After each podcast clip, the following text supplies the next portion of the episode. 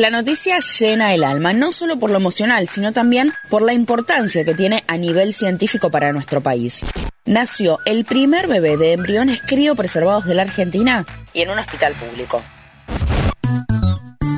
En tapa.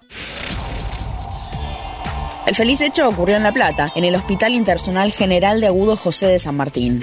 Paola Cano Carabajal es médica ginecóloga, especialista en medicina reproductiva y es además la jefa de unidad de diagnóstico y tratamiento de fertilización médicamente asistida del hospital donde todo sucedió.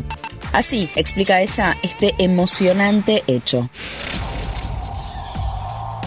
un bebé que nació a términos de un embarazo sin complicaciones, nació a las 38 semanas por cesárea sin complicaciones, cuyo control obstétrico se realizó también en el Hospital San Martín en el servicio de obstetricia. En este caso se trata de una paciente de 37 años con una esterilidad primaria de 7 años de evolución. El camino para la paciente no fue fácil. La paciente realizó tres tratamientos de alta complejidad que resultaron negativos. El último tratamiento la paciente lo realiza en mayo del 2021, donde se obtienen cuatro embriones. Se realiza la transferencia embrionaria de dos embriones por el antecedente de la paciente de los años que llevaba de búsqueda de embarazo, los tratamientos previos. Se decide la transferencia de dos embriones en fresco y el resultado es negativo para embarazo. Pero se logra criopreservar dos embriones y bueno, que se mantienen criopreservados.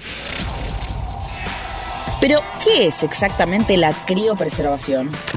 Es mantener a los embriones en condiciones idénticas, o sea, en las mismas condiciones que en el momento de ser criopreservados, se los mantiene en tanques especiales de nitrógeno líquido a menos 196 grados centígrados por un tiempo indeterminado.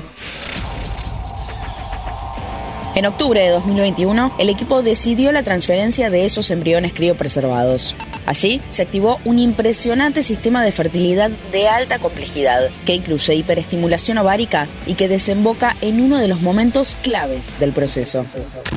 Es un procedimiento que consiste en una punción aspiración folicular guiada por ecografía transvaginal. Se realiza la de todos los folículos de un ovario, luego las del otro ovario, se obtiene el líquido folicular de cada folículo que entregamos a los biólogos y ellos van en búsqueda de los óvulos en manera simultánea la pareja, el marido, si es que hubiera o semen donado, semen procedente de un banco autorizado, se realiza la fertilización in vitro con los óvulos obtenidos y con los espermatozoides de las muestras de semen.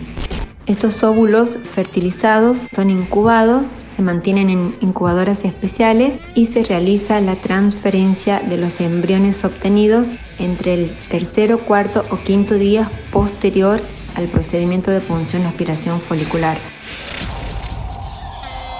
Esta es una historia con final feliz, pero en la Argentina muchas personas sufren por problemas de esterilidad.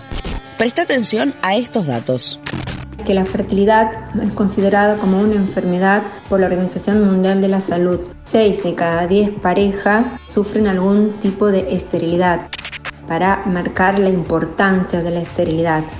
Lo que se recomienda es en mujeres menores de 35 años o hasta 35 años que llevan más de un año de búsqueda de embarazo, es decir, que mantienen relaciones sexuales sin protección en forma regular y no logran el embarazo, deben recurrir a un especialista en medicina reproductiva para realizar los exámenes correspondientes y los eventuales tratamientos, ¿sí? Y las mujeres mayores a 36 años deben acudir en el momento en que comienza la búsqueda de embarazo. Hablamos puntualmente de las mujeres porque las mujeres tenemos una fertilidad limitada sea, tiene un comienzo y tiene un fin. ¿sí? A los 35 años comienza esta disminución de la tasa de embarazo que se hace mucho más importante a partir de los 40, años. A veces hay obstáculos, pero la medicina argentina, una vez más, nos demostró que siempre se puede luchar. Mi nombre es Agustina Girón y nos vemos en el próximo episodio de Entapa. Mantenete informado siguiendo nuestras redes sociales. Interés General Podcast en Instagram, Spotify, Twitter y YouTube.